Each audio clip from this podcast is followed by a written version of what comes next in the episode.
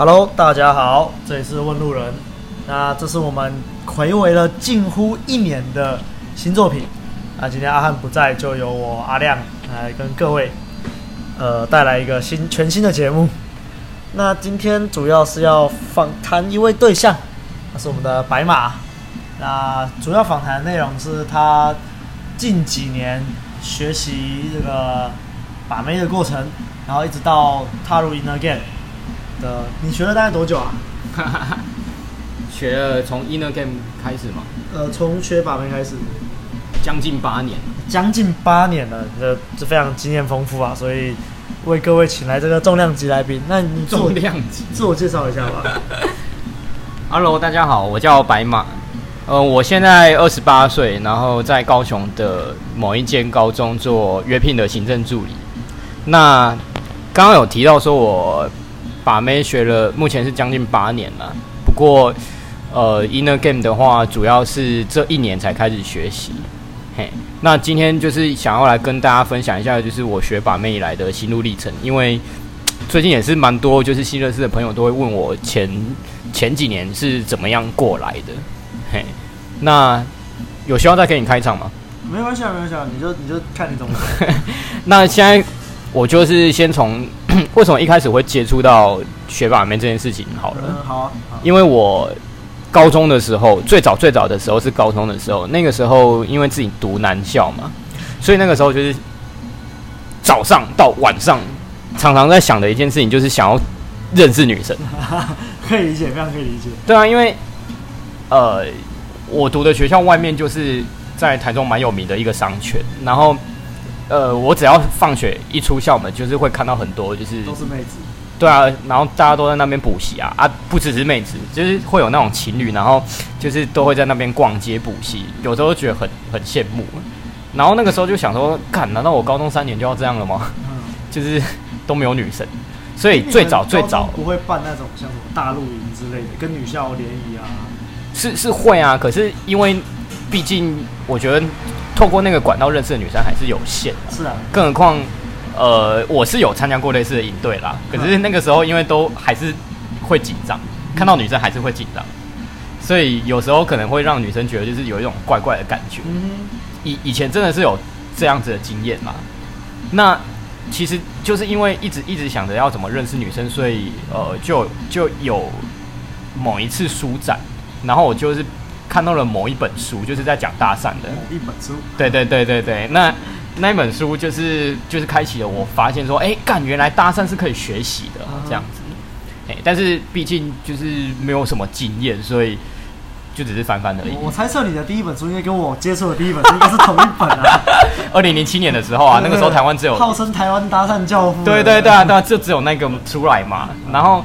那个时候就是有看到这个东西，才发现，而原来这是这个东西原来是可以系统化的这样，但是因为还是卡在不敢踏出第一步，所以就就没有。那后来真正有在学，开始就是认真学把妹，是已经是我大学二年级的时候了。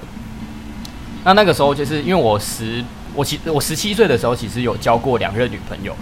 那那个时候就是还是靠网路啦，就是靠网路认识的啊。然后还有一个是就就真的是社团。可是就真的不是很喜欢的那一种，所以是有点将就。有，我觉得就是。那其实那个时候真的就不管了，就是就是看到有些同学都有交女朋友，自己就想交。啊，那为交而交。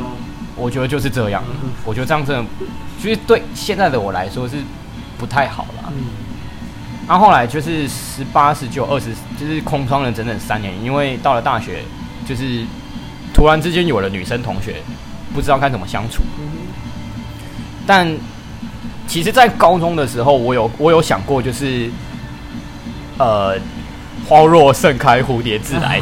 这这个以前以前就是想说，好，我就是多多充实自己就好了，然后就是可能让自己多读一点书，多了解一些东西，女生就会觉得我很屌。所以那个时候会去翻一些哲学的书、心理学的书，然后去读一些诗集。那以现在的角度来讲，其实读这些东西应该是要为了自己而读。可是我那个时候，我真的很单纯，我就是一个很单纯的高中生，就是 就是我想要让女生觉得我很屌，所以才才去碰这些东西。所以包括什么现在心理学知道什么巴巴南效应啊，然后什么高桥理论啊什么的，都是在那个阶段学的。可是就是知道归知道，就是到了大学的时候，可可能还是不敢，呃，不敢去改变自己吧。嗯，然后就会一方面又不觉得是自己的问题，然后我这么有内涵的人，我怎么可能拔不到妹？就 ego。对啊，就 ego 很强。嗯，主要是到了大二下，我真的我真的真的发现问题大了的时候。我就想到我在高中那一年书展翻到的那一本书，我就在书局又去找了那个作者的一些书，然后就开始从那个时候，那个是二零一一年二月的时候，就是从那个时候就开始学怎么样去吸引女生。那在那个阶段其实很快啦，就是我们说 out 的东西，其实有时候那个成果你就可以来得很快，只是你你可能就是。呃，会没办法去，没没办法去驾驭你这个能力，所以，我那个时候确实是有吸引到我们学校音乐系的一个很高的女生，可是心态还是一样匮乏，所以那个时候我跟他到了牵手之后，然后后来就是有点 needy，然后就爆了。嗯，我我那个时候都不懂为什么，都不懂。那，那，那如果你现在的角度回去看，你觉得为什么？就就是太匮乏啊，我那个时候就是太吃女生的反应，就是女生她。可能，呃，跟我说她不想要那么快在一起，然后我就说为什么？为什么？对不对？对不对？其实很多人都会有那种那种经验啊，然后就就是越匮乏，女生就躲得越远，然后就爆了。我那个时候还不知道为什么，然后后来是到了大三的时候，我终于交到了我大学的第一个女朋友，然后那个是西藏的学妹，那个。我现在回想起来，完全是靠一些招去去撑，然后去去拔到她，然后一样心态没变。嗯，所以那个时候，呃，我们比较忙的时候，我希望他陪我，可是他一开始都一开始都没问题哦，就是热恋期没有什么问题。但大概到了最后一个月的时候，其实我们也在一起大概三个半月而已。那最后一个月整个都在撑。因为那个时候我我一直想想找他，想要找他陪我，可是他就人家就不行啊，然后我就闹，我就黏他，嗯嗯，就是很明显的我，呃，靠一些招去吸引到这个女生之后，在一起没多久，我心态还是没变，还是那种匮乏的心态。那个时候那个女生她跟我讲了一句话，我到现在都还记得。她跟我说：“哎，我觉得。”当初我认识的你跟现在的你是不同的两个人。对啊，就是你，你心态没变，你还是处于那种匮乏的状态，所以你一旦交了这个女朋友之后，你还是对自己没自信，你怕人家跑，然后你就一直一直就是就是黏他，想要他陪，就是想要陪陪自己，然后对方没时间不陪的时候，你就闹脾气。嗯，老实讲，我我我现在真的很后悔那个时候为什么。要这么幼稚，因为因为因为这个女生她很正，你知道吗？而且身材又辣，是我交过女朋友到目前哦，是那种就是排名很前面的那一种，可是只在一起了三个半月，这就是只学 out 心态没改，对，所以没办法去驾驭这个这个这一段关系，对。可是为什么我们之前都常说，如果你都一直学 out，那你要你要撑过前期很简单啦，你就把。你就靠一些招式套路啊，因为你是在表演，你在模仿一个高价值男人，所以你很容易把女生吸引到，然后带到床上。可是对长期关系，你只靠 out 一定撑不起来。对对对，对，那那就是死撑。但是久了，他就看破手脚。我那个时候还不知道这个哦，我那个时候完全不知道为什么女生会会跑。我我我只觉得说，就是女生怎么那么讨厌。就是就是我我那么喜欢你，然后就是都已经在一起了，然后你现在跟我说就是很忙没办法陪我，然后我我现在想想那个时候真的是，就是哎懂的东西太少了啦，就是还不够成熟，对啊不够成熟，对啊。然后后来到了到了大三下的，我那个时候是大三，然后大三下的时候就是又就卡住了，啊，我那个时候很很。单纯的以为我只要学了这些招，我就是基本上很多妹我都把得到，干遍世界的正妹。以前真的会以为是这样，然后就想到奇怪，我不是已经知道这个 SOP 了吗？明明都已经知道，就是那个坏男人的一些信念呐、啊，那些什么一些套路，然后一些流程我都知道了，然后我都已经靠这个东西把到我那个学妹了。哦，为什么？就是分手之后，我要把下一个妹，再把下一个妹，接连两三个哦，就是就是都都被打抢。那个时候就觉得很奇怪。然后到了大四的时候，就是就是我又看到了另外一个，就是呃香港的某一个也是教把妹的，然后他们在台湾也有出书，我就是看那一本书，就是学到了更系统化的，其实从搭讪到约会，然后到他们还有一个步骤叫驯服啦，然后再到在一起这样子。对，他们还有一个，他们他们就是把。诶、欸，关系分成三个阶段，一开始叫邂逅，就是搭讪的意思；第二个叫偷心，就是约会那一个阶段；然后第三个阶段叫巡抚，就是确认关系啊，你要让女生投资啊。对。然后我我我我那个时候觉得自己好像又找到宝了，然后就开始用这三个阶段，就是再去 game 一些生活圈的妹子。哎、欸，还真的有成果，可是就是那些妹子的。质量就还是卡在那边啦，对啊，那呃，到了大四下的时候，我我我有交到一个我真的很喜欢的，uh -huh. 我我有交那个时候很喜欢的，但是现在回头来看，它的质量是觉得是还好而已。可是我那个时候很喜欢它，然后你喜欢就好了。我那个时候很喜欢呐，但是心态有比较成长一点，但还是匮乏。是这个这个女朋友后来就是。改变了我蛮多，就是在在我整个历程之中改变了我蛮多，因为因为这个女生她是，呃，好，她是有男朋友的，但是我跟她上床之后，她还跟我说她有男朋友，是上床后来跟你讲的？对，没错。然后那个时候我在高雄，然后呃，女生也在高雄，但是她的男朋友在台中。啊，有趣的是，就是呃，我跟这个女生在高雄同居了三个月，然后。女生每隔一个月就要到台中去找他们朋友，嘿啊，她每天都跟她男朋友讲电话，然后每一次讲电话就是吵架，所以我那个时候的想法就是，她每天都在吵架，那迟早会分的啊，我就我就不管。那个时候我觉得我我真的是练了超多的不吃反应的心态啊，因为因为因为每一天都要忍受看她跟男朋友讲电话这样，可是可是实际上哦。呃，你们听到后面的结果就知道我不应该这样，因为因为我们说人还是要有界限呐。我那个时候就是没有界限。对，以现在的我来说，我一定会跟女生说：“拜托你不要再跟前男友，呃，拜托你不要再跟男朋友联络，行不行？你跟你男朋友现在就是已经感情不好了，为什么还要继续跟他联络？如果你再继续跟这个男生联络下去的话，那我要走，我不会再继续跟你，继续跟不跟你继续发展这段关系。可这样会不会变有点情绪勒索？”我是觉得，当时的我已经已经有点让，已经有点委屈自己到这个程度了啦。因为我会觉得，我只要忍，一直忍忍忍忍忍下去，他就会跟我在一起。可是以现在的我来讲，我不会这么做啊。因为我必须要有一个界限。一要说是情绪勒索嘛，我觉得，我觉得应该是说自己要有有一个底线呐。对。因为我那个时候就是没有底线，一直忍忍到最后面是怎么样？我其实后来没跟这个女生成功在一起，她后来回回到那个男生身边。嗯，我那个时候很难过，因为那个是二零一三年的跨年，诶，二零一三要跨二零一四年的那个时候。然后有趣的是，这个女生她后来呃跟我同居完之后，因为我后来就。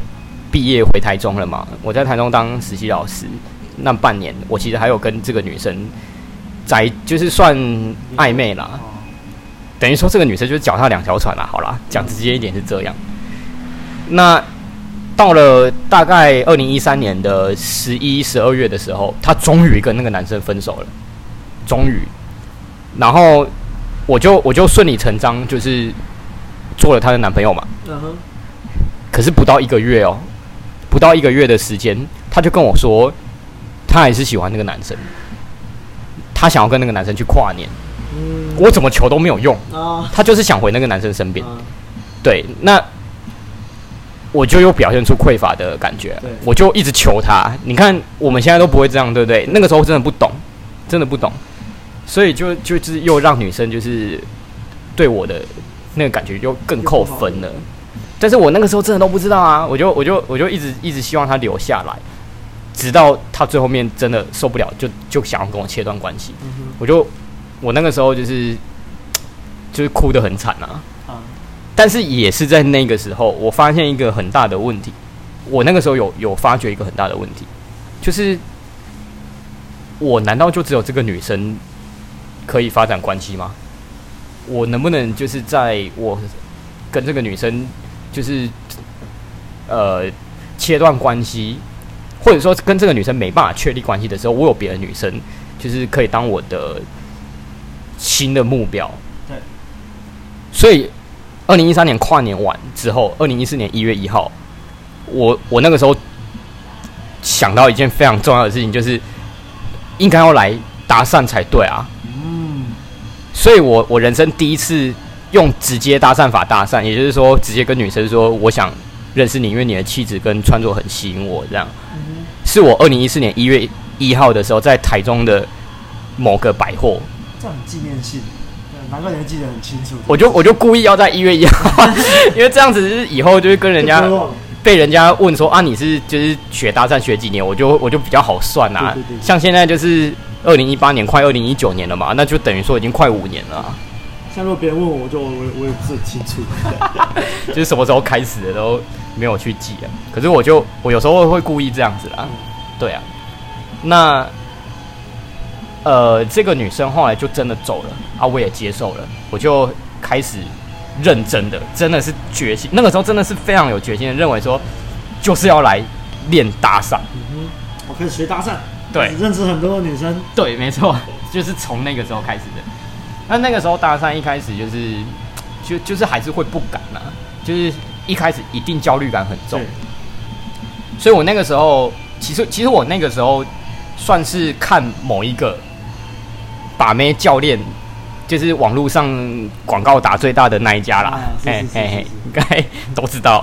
对，那一家就是我，我从来都没有上过他们的什么那个课程哦。然后，但是就是因为他们网络上的影片很多，在那个时候他们其实也没有像现在这么商业化啦，就就是会看他们的影片去自学。所以那个时候就是常在台中，我那个时候呃，只要有出门，我就会去至少搭讪五个。那一天一天至少搭讪五个。可是我也不是每天都出门啦，所以那个时候进步的的那个速度其实蛮慢的。对，但我我印象很深刻，我一月一号那一天，我就是一定要搭完五个我才我才能回家。嗯。但是我我搭我一开始会怕，所以我一开始的方式都是：嗨，小姐你好，我刚刚在那边看到你，我觉得你气质真的很吸引我，所以我一定要过来跟你打声招呼。然后对方会笑着跟你说谢谢，我就说谢谢，我就走了。嗯，我我那五个就只有这样子而已，就是一开始就是这样。已经很 OK 了。啊，当然那个时候讲的没有像现在这么顺啊，而且那个时候还会讲，那个时候还会讲不好意思，现在都不会。现在对你来说没什么是不好意思。对啊，不能就是我不会想要讲不好意思啊，就就就连那个什么一般男生借过我也不会说不好意思借过一下，我会我会说来借过一下，整个都变了啊。对。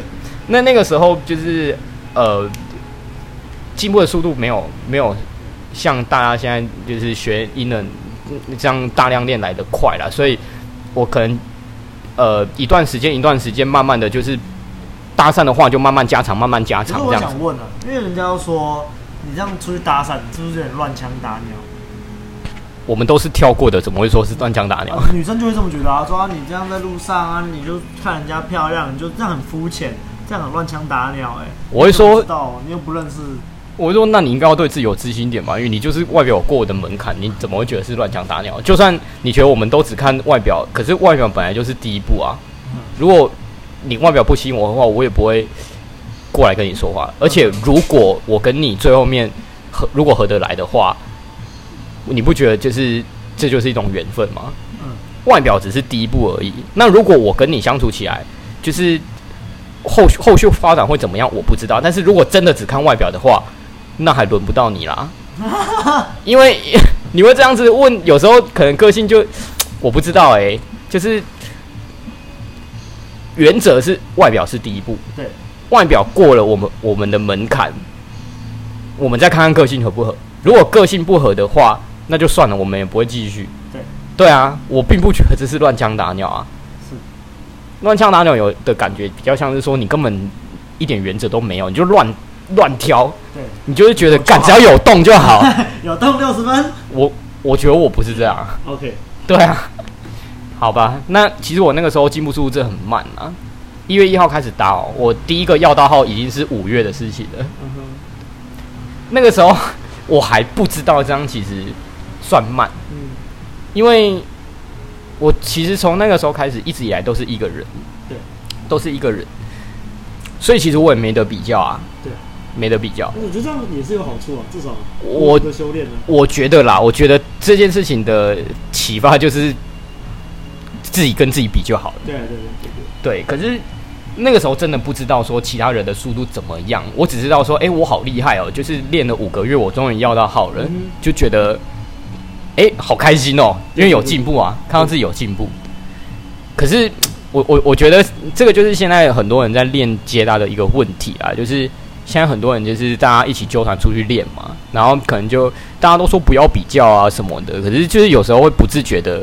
会发现说，哎，刚为什么那个谁谁谁他已经有这样子的成果了啊？我明明是跟他同期一起进来的，可是为什么人家有成果了，我现在还卡在这？嗯，我觉得现在好像就是很多人都会有这个问题啊。我那个时候是没有的，因为我那个时候，对啊，我那个时候就是从头到尾都是一个人。对，所以呃，其其实这几个月来，有很多朋友听到说，哎，我为什么？搭讪接搭了五个月之后才要到第一个号，我然后练了三四年哦，我练了三四年都还没有成功跟接搭认识的女生打炮过，为什么我还撑得下来？我都说，因为我不知道这样的速度算慢。我那个时候真的这三四年来，我真的都是一个人，然后我甚至会觉得说，这样真的很厉害，嗯因为我身边的朋友没有一个人做到这样。对，可是我觉得正是因为有你这三四年的这个经验，所以你才能在今年就是自我突破这么快啊！对对对，这个这个等到我我等一下讲到就是这一年的转变的时候再说。那那个时候呃，你看哦，五个月以来达到第一个号，接下来过了一年，我是一月一号搭的嘛，对对对，然后二零一五年的一月十七号 才才跟那个大三认识的女生出来约会。其实我觉得很快的啦，一年呢、欸，就是如果你以旧的旧的角度来看，其实我觉得算还可以了。哦，你是说单纯练 out 的那种旧信念？因为你想那个时代也没有人在玩什么 inner game 啊，那也是最近才引进台湾的。然后你看我们也都是这两年才比较接触到的东西。对啊，所以现在就是大家自然流的这种这种玩法，其实可能都会快很多啦。对。所以你的意思说，因为那个时候大家自然流也对，也没有也没有人进来，也还不流行，对啊。哦，了解。大家那时候都是还是以上床为目的啊。哦，是啊，是。可是哦，我那个约出来的女生后来就卡在朋友区了。对，因为以前玩就是打安全牌啊，就是我我就是受到那个广告打最大的那一家的一些 信念的影响，觉得聊天一定要分。某几个阶段，然后某几个阶段，就是阶段一到阶段二之间，女生必须要有一个反应，你才能跳到阶段二。打勾了，对对对对对对。然后阶段二跳到阶段三，这中间女生要有某一种反应，然后女生就是给了这个反应，我才能跳到阶段三这样子。好啦，可能有些有学过，应该知道我在说什么。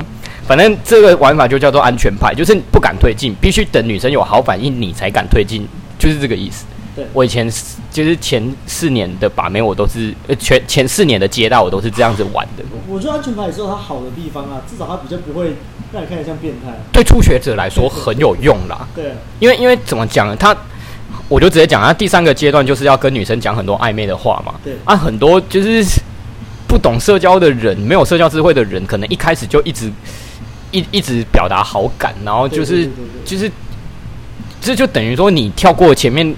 铺陈的一两个阶段之后，直接跳到最后面，就直接跟女生讲暧昧的话，那这样就不行啊！女生会觉得你很对啊，然后就表达好感，对方觉得哈，对啊，知道的人都知道问题出在哪。我，跟你不熟吧？你就说你喜欢我，对啊、嗯。然后女生这时候就退了，对，很多女生这时候就哦，我不想让他误会，不想让他觉得我跟他有可能。这这可能是连旧信念都还不清楚的人可能会会做的事情对啦，就是比较卡在最。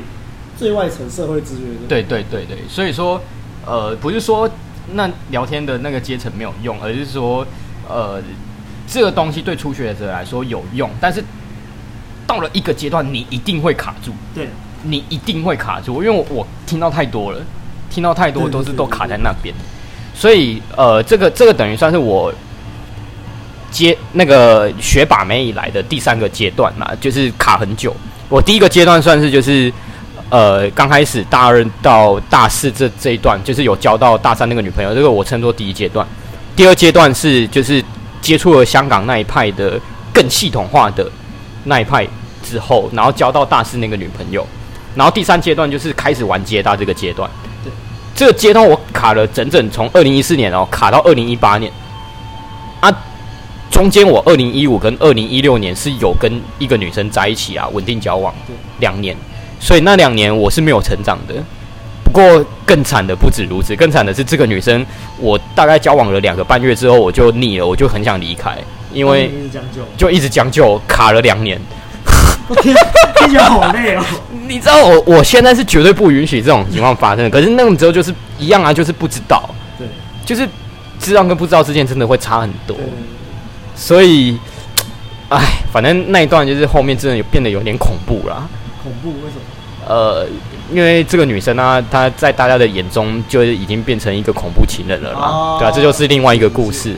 对啊、我我是费了九牛二虎之力才从她手中摆脱出来。但但是后来我跟那个女生关系很好了啊，她现在也有男朋友了，所以就就好了，就是我我们各自都过得很好。这个是就是第第三阶段后半段，然后一直到就是我终于认识了阿亮，啊，怎么怎么承受得起？敢怎么承受得起？敢终于终于终于聊到遇到你了，这讲重点了，我好期待哦！被发现了，这这这才是录这个 podcast 的真正的 用意。真正的目的是这样，啊、这是这不好意思，靠北。没有，就是真的这一阶段，这是这是一个最大最大的转折点嘛。就是认识了阿亮之后，然后学了所谓的 inner game，然后就发现，哎，干，原来以前以前的这个玩法就是都太安全了。对，就是呃，最最最糟糕的状况是自己匮乏的心态还在，就是之前。那另外一个不好的地方是，对自己还是没有自信，所以不敢推进。对，但是学了 inner game 之后。整个就不一样了，就是我后我后来就发现哦，干，原来就是我记得那个时候跟阿亮第一次在绝江大的时候，然后那个时候他给我的那个就是那个意见，就是说为什么我都不敢推进。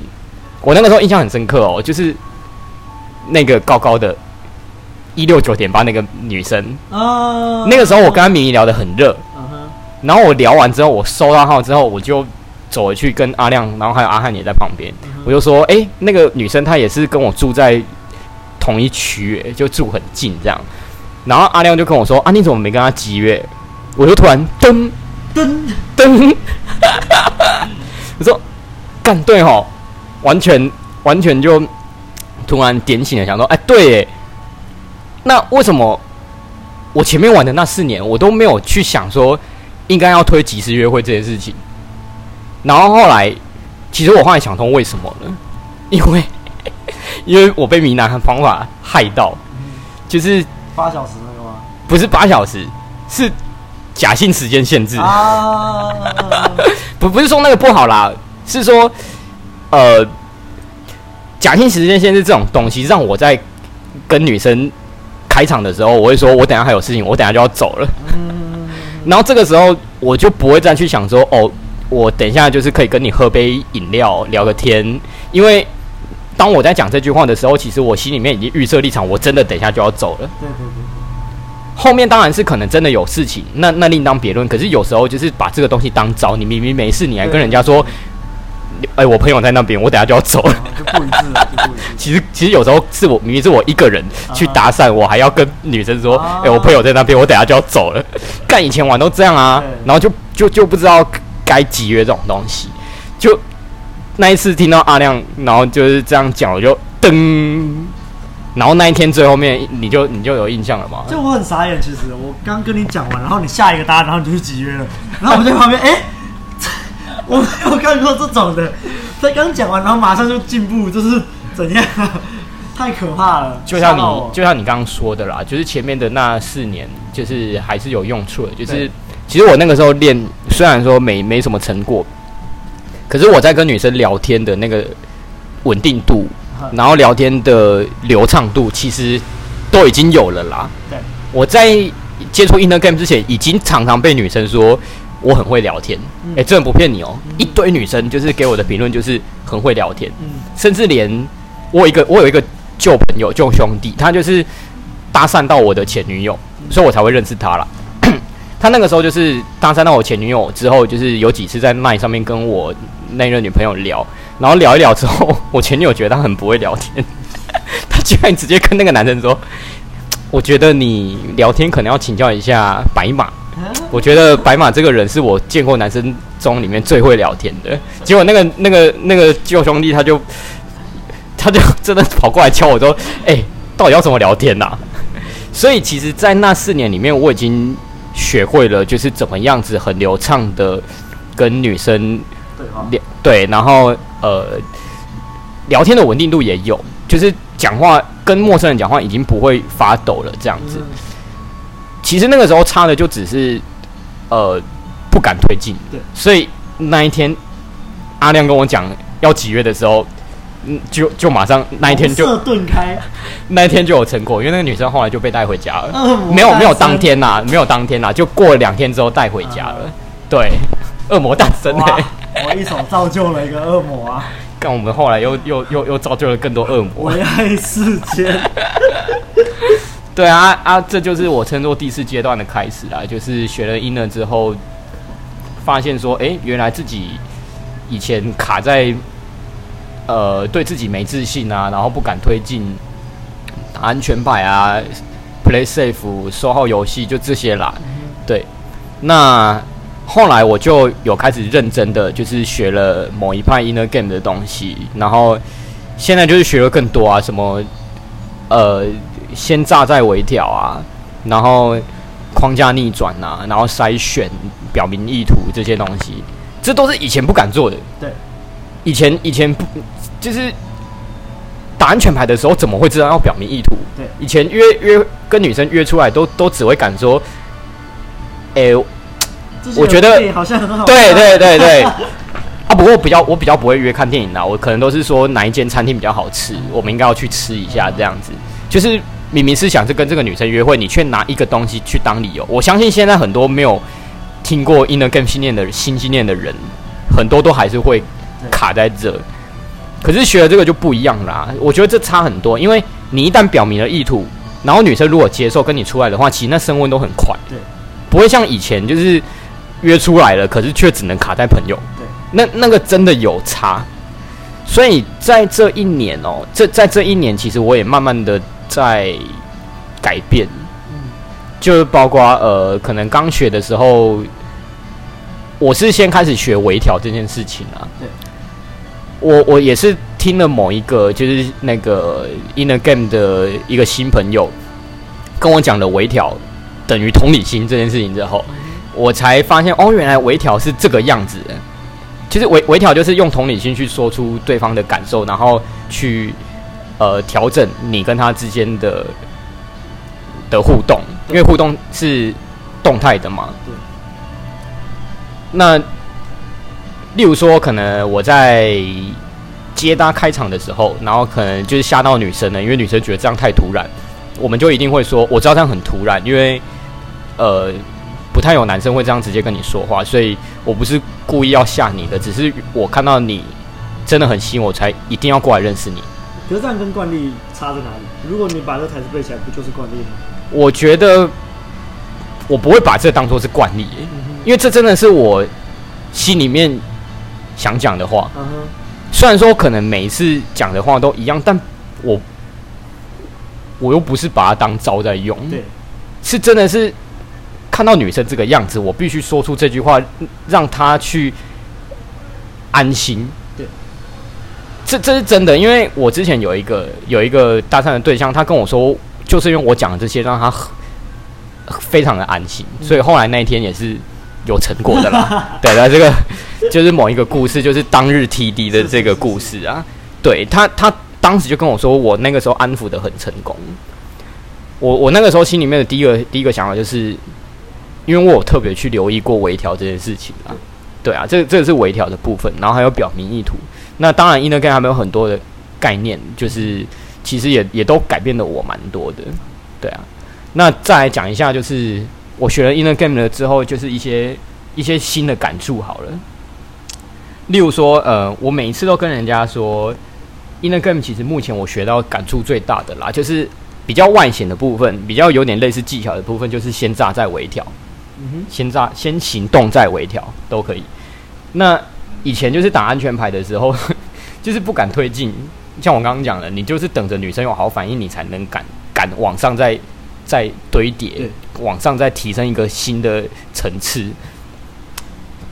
我觉得这样子没有没有不行，只是说实际去操作就会发现，呃，就是会遇到瓶颈啊，太慢。第一个太慢，第二个是其实你明明有机会的，可是你在那边等女生的反应，等到最后面连女生都不要，都都不要了。对啊，这样不是很可惜？女生就在那边想说，你现在到底是你啊？对啊，因为对我是怎样？因为有些女生可能她主动一点好了，她比较外向，她可能会给你好反应。那那那那另当别论，那没差。可是女生对啊，很多女生她们就是比较腼腆，比较含蓄，就是也不会给好反应啊。你可爱啊，你比较这是你的菜，对啊，啊啊，可是。就是当女生还没有给你这些好反应的时候，难道你就真的没机会了吗？以旧信念来讲，可能就是就会叫你说，你就你就不要照镜。可是现在的我们并不会这么做，我们会先行动，就是先约，然后跟他说，就是就是让他知道说你有想要把关系再往上升温一层。对。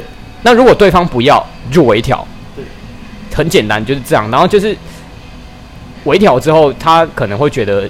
太快你才要微调嘛，然后你就再慢慢把情绪堆叠起来，然后再慢慢往后推，推到后不行，再微调，然后一直推，然后再微调，到最后面就是看你能推到多多后面。可是很多人都把微调当招来用，那这可能要靠你来教怎么解决。吗？对啊，对，我认为你怎么看？就是要怎么区分你今天是真的微调，还是你是把它当成一个招式在使用？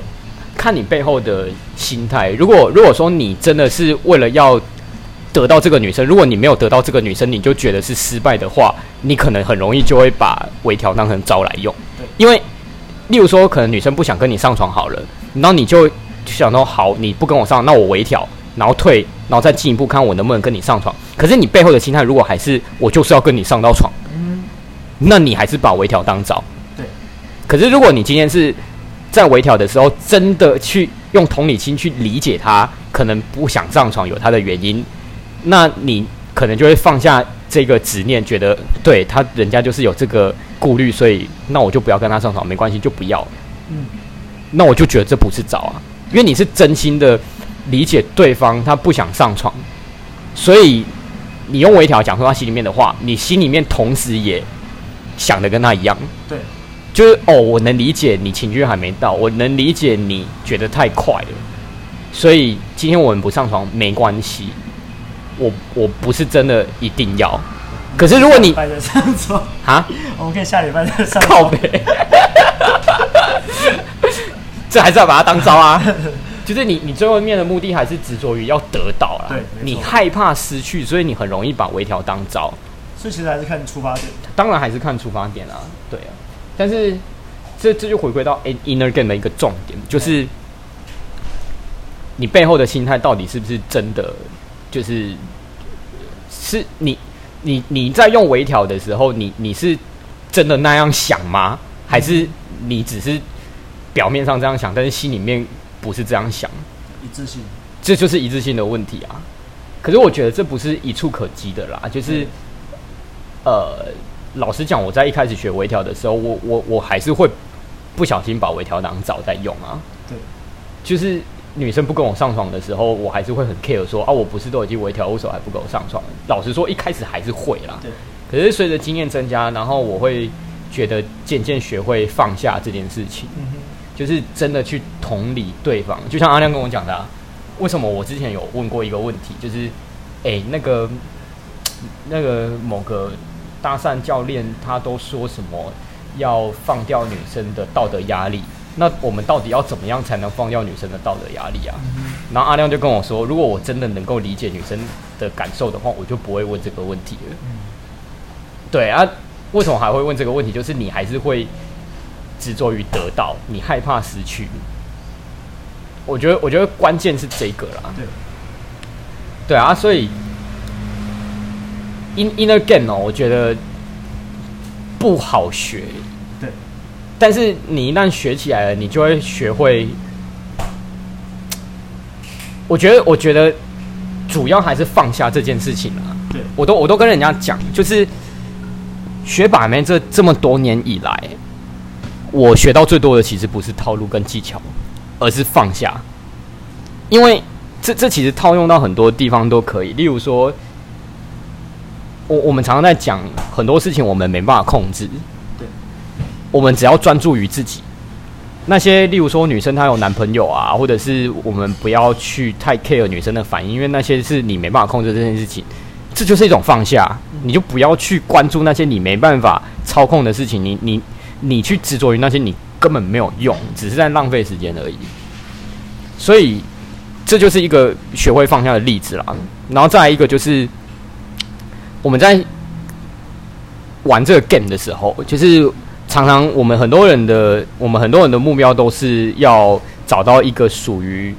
自己的一个灵魂伴侣，然后真的外表跟个性都很喜欢，但是其实这个并不容易，所以中间一定会有很多就是只有短暂浪漫的关系。对，那你要怎么样子跟这些短暂浪漫的女生维持一些关系？我觉得还是要靠放下。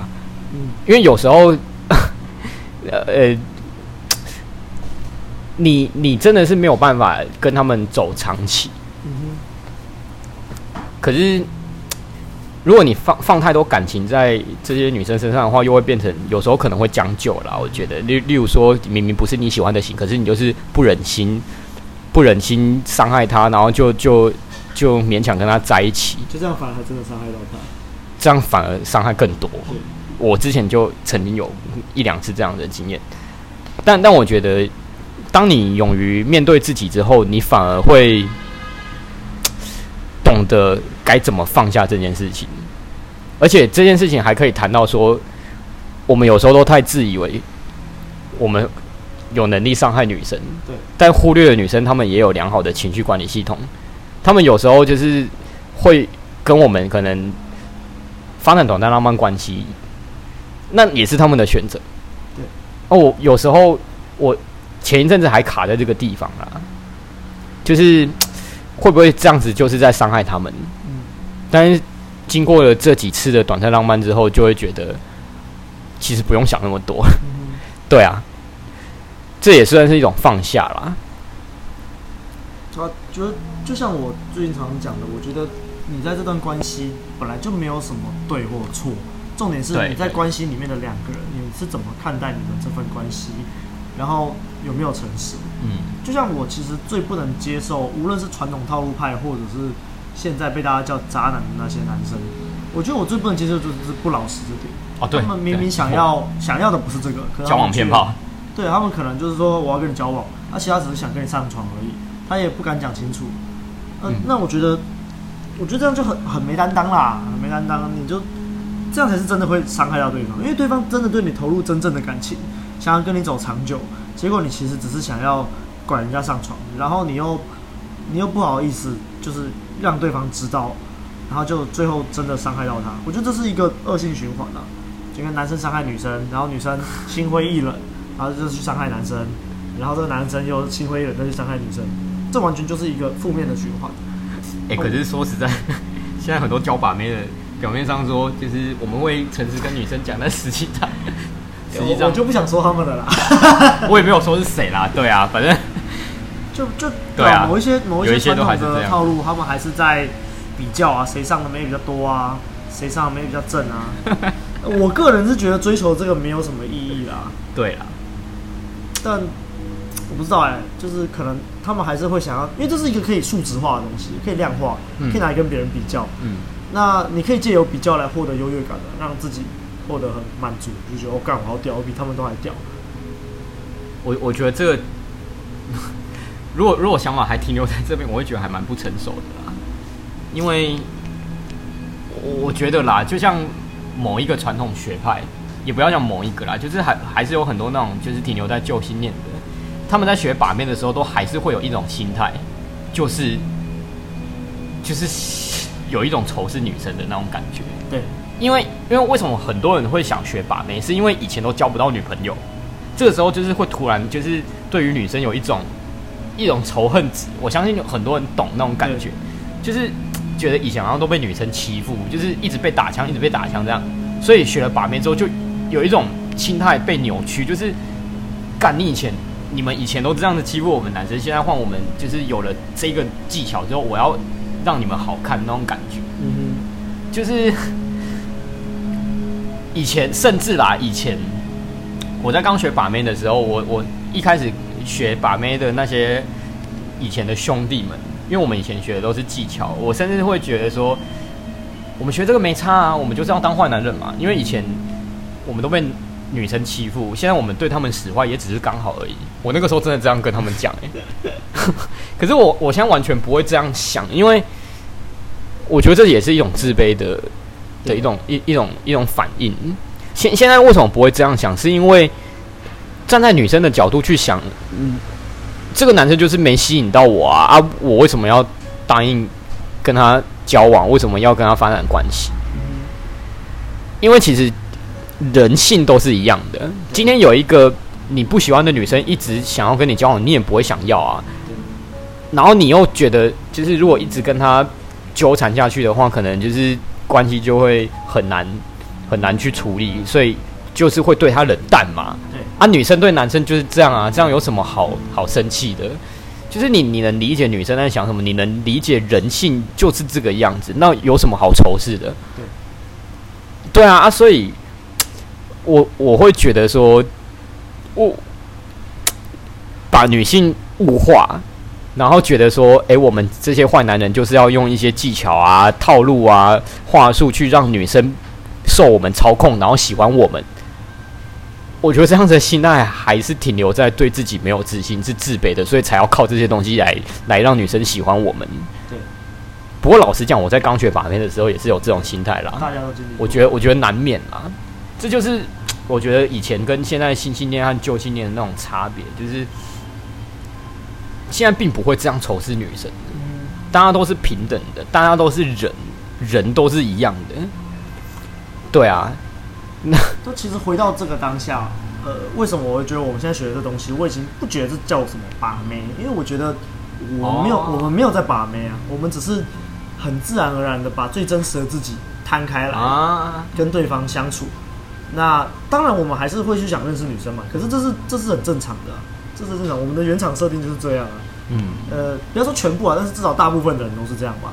那男生受异性，你受异性吸引是很自然而然的事情。你想认识他，但我们没有，我们不强求啊。嗯。就是互相认识彼此嘛。啊，虽然一开始是你是外表先吸引我，但我们就是会互相认识彼此的内在啊。如果适合，那或许我们可以试着在一起。啊对，所以其实我到后来我已经不觉得我们这是在把妹了，我觉得把妹还是有一种比较物化的感觉啦。不过这都是名词而已啦，啊、就是我觉得把这个动作就是有种了解，就就像我也不喜欢追这个词一样。对对对对，其实我们哪有在追，我们都是吸引，互相吸引啊。对啊，这其实在旧信念的时候就就就强调过了啦，就是不要用追的，要用吸引。对，就是一样的意思啊。那所以不讲把妹，要讲什么？我也不知道，我真的还没有想到这个新的名词是什么。学，我只觉得把妹听起来蛮物化的。社交力学，学魅力学啊！对对对，看果然都知道。自然流 啊！这个重新定义名词，这个我也想了。好啦，这个我们我们我们慢慢想，再慢慢想，好吧？那就其实就是这样了。我还是暂时讲把妹啊。对，先先讲把妹。但但但是不是真的把，就是像刚刚阿亮讲的，对啊，这只是一个名词的关系而已。对啊再来讲一下，就是还有几个心得啦，就是像刚刚就有提到说，不要去纠结于你没办法控制的东西。其实我觉得不是只有在把妹上是这样，对，我觉得你人生在世，你你就是该要有这种心态。那那已经不关把妹，就像我们常讲，学把妹就是在学人生。我觉得啦，我常常跟我就是一些比较好的朋友说，人呐、啊，长大的过程就是一个渐渐将心拉回自己的过程。嗯，因为太多太多不成熟的人，或者是不呃还没有经历过这些事情的人。很常把心放在别人身上，对，我觉得这样就不对了，因为每个人都是独立的个体，每个人都应该要有自己生活的目标，或甚至是生命的目标。但是，例如说有些男生，他可能把自己的心都放在女朋友身上，赚钱，为了要让女朋友过得更好，然后或者是说像呃某个电影。他就是赚钱，就是为了搭车上台北去看他的女朋友。结果后来发现他女朋友跟别的男生跑了。呃，啊，我知道你讲哪一部？对，但我很多人很多人在看这一部的时候都在骂那个女生。对啊。可是我在看的时候，我根本就觉得是那个男生的问题。对啊，太匮乏。对啊，为什么大家看不出来？就是啊，而且真的很多人都说那个女生是婊子。可是我那个女生也实际上她也没有真的做什么，对啊，对不起她的事情。而且其实现实生活中很多这样子的女生，就是不忍心跟男朋友说，呃，我对你没感觉了，然后，呃，因为在远地嘛，所以就会偷偷跟另外一个更有吸引力的男生来，对，因为心里面可能会觉得说没关系啊，就是我就先试看看嘛，这个样子，那也不能说。好也不能说不好啦，但是其实我发现现现实生活中很很容易发生这种这样子的状况。但是在我刚刚讲的那个那部电影里面哦，我觉得最大的问题还是那个男主角，对，他太匮乏了，他所有所有的事情都是为了那个女生。如果我是女生的话，就是我会觉得这个男生很没魅力，因为因为那个那个电影里面那个男主角他没有自己的生活目标，对，女生她都要读英文出国，他跟那个男生聊。未来的梦想的时候，男生说：“我没有什么梦想啊，我我的梦想就是跟你在一起。”对啊，没有自己的生活目标，他把他的心放在那个女生身上，我会觉得这个男生没有长大。对，对啊，所以其实很多朋友在跟我聊这些事情的时候，就是例如说感情问题啊，然后呃，我表妹曾也曾经跟我聊过她就是男朋友的一些一些事情，我都说 你们。把自己的太多心思放在这个人身上，而且放得太快。我觉得人人人在长大，就是应该要把心拉回自己身上，而且不不是说自私，是重心放错了。对，嘿，我觉得现在很多人在谈感情，我我很不能理解的是，他们常常会把另一半自己的情人当做好像是自己的附属品一样，好像那就是我的，你就是我的，你不能。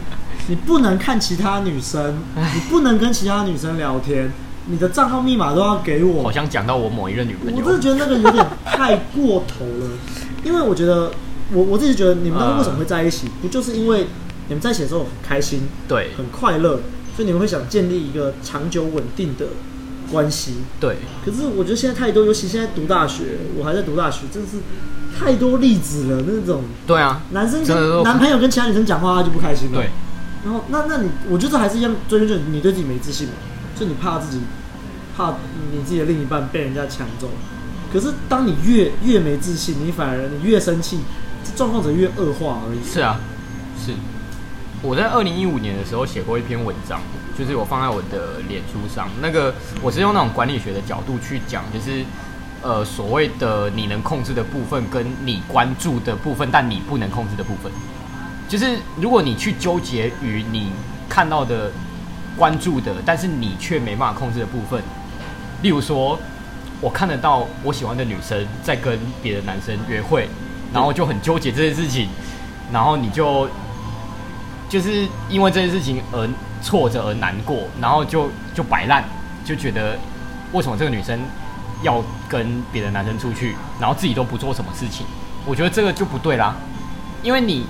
你能控制的应该还是自己的部分，所以懂道理的人应该是看到自己喜欢的女生跟别的男生出去之后，应该是要想尽办法让自己魅力更加提升。那如果你这件事情都做了，你还是没有办法吸引到这个女生，那也没关系，因为你已经尽力了，对，你也问心无愧了，那就不会后悔啦。我觉得，我觉得这是一个很重要的心态，就是把心拉回自己身上吧。对啊，重点还是在于自己能控制的部分。那以这个例子来讲的话，你如果魅力增加的话，对你来说一定是有好处的啦。对，这一定是有好处的，不可能不可能没好处啊。对啊，就连我现在回想起来哦，刚刚聊到就是我高中的时候，我读的那些东西，我到现在我都觉得，虽然那个时候没把到妹，但起码那个时候累积的东西到现在还是有用的。对，对啊。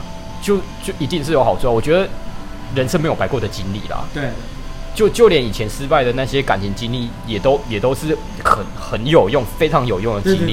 因为没有经历过那些，你就对啊，没有经历过那些，我也不会学到这些东西，也不会变成现在这个样子。我我就是像以前嘛，常常会有那种人家问说，如果能让你回到过去，你能改变一件事情的话，你最想回到哪个时间点？哦，对对，对，我以前。这种问题我都好多答案哦，我想回到那个时刻改变这个，回到那个时候改变这个。但其实现在的我在回想这个问题的时候，完全没有任何想回到过去改变的事情。这个这个我相信你我都懂的，因为当你当你已经到，你就发现所有的挫折都是都是给你新的成长的机会了。所以所以其实还是回归到一句话，就是你要成长的话，你还是要经历过这些痛苦，成长出来就不安逸。反而很感谢我们的痛苦。对啊对啊，痛苦就是。一个成长的动力，对，你就是经历过这些，你才会想到要去学这些东西，对，去从这些痛痛苦中学到教训，而且不要也也不一定就是只有这样，因为成长本身就是痛苦的。对，我们常常在讲这句话，这条路从来就不是安逸的。我常常在讲啦，就是为什么我要走上这条路，就是为什么要去接搭认识女生，好好的。认识生活圈的女生，或者是网络交友去认识女生，不就好了吗？可是我总是跟别人说，这条路虽然苦，可是最后面获得的果实总是会比别人甜啊。丰收。对啊。哇，好啦，我们好像聊了差不多。那我们可以来下下个结论，下个结论。我结论，那你从就是开始学，嘿，把妹到现在，然后过了八年嘛，然后今年才碰到 inner game，那你觉得？你在学的 inner game 这自然流，就是你觉得最重要的，最重要的是什么？最重要的，哦，你觉得跟这个社会主流价值观，还有跟比较传统的流派比起来，我觉得好像都已经刚刚讲完了。我都讲过了吗？不想要下结论，你要把那个浓缩浓缩一下。这个时候突然要我下一个结论，哎、欸。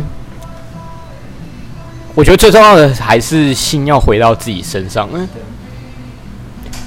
还是还是要认为自己值得。为什么有些人就是学 out 啊，学套路，学技巧？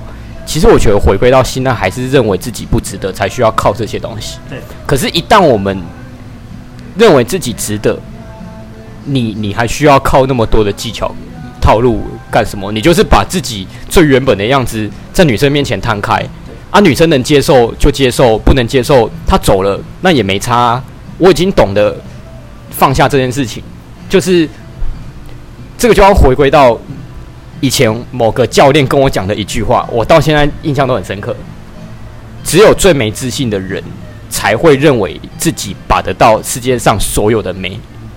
只有最没自信的人才认为世界上所有的美都可以把到，但是我学了 inner 之后，我认为根本就不是这样啊！一定还是会有你吸引不到的美，一定会有，就连最厉害的 PUA 也都一定会有吸引不到的妹。但是你会因为那个吸引不到的妹而纠结吗？这就要看你心态是怎么样。一个真正有自信的人不会因为这样而挫折，因为他知道他自己还是有他自己。能够吸引到、吸引得到的女生，对那些吸引不到的女生，干嘛去纠结？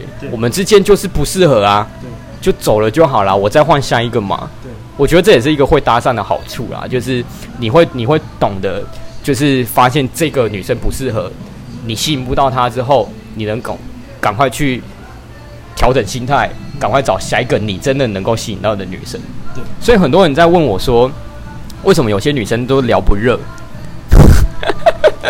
真真的很多人都会拿那个网聊说，哎、欸，要怎么把这个冷冷的女生聊热啊？以前学 out 的时候，可能就会说哦，因为你要什么推拉啊，你要什么那个那个丢小孩的图片啊，丢宠物丢宠物的图片啊，你要分享好吃的东西啊，然后就是那个慢慢的聊深嘛。对。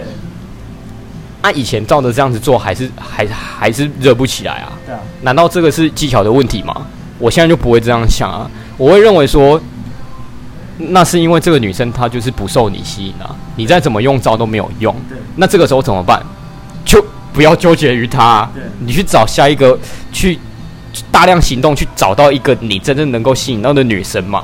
那你在大量的行动的过程当中，你又能够训练到自己的社交能力，你的魅力就是会有所提升。啊、所以你这个女生就会回来。对啊，所以你并并不要觉得这样子是浪费时间，或者是放掉这个女生很可惜，因为。就像我说的，这些经历都会变成你的养分，没有白过的经历啦。大概就这样吧，就是学了音了之后，会更加的呃，知道自己是值得的。对，你可以摊开你的原本的样子去吸引女生，而不是靠那些你外在的东西去吸引她。我觉得最大的差别就是在这啦。对啊，那。有什么就差不多。那我们今天谢谢白马。哇，谢谢阿亮。OK，干这真的是这心路历程，我听了就很感动啊！这真的很多共鸣啊。有有走过这段经历的人，其实大概大概都会有类似的历程。对对。那我觉得今天刚好你借由你这个故事，如果可以让更多人就是了解这段路走过来是应该要怎么走，希望有帮到大家啦，真的。对啊。好了。好了，谢谢啦。OK，大家拜拜。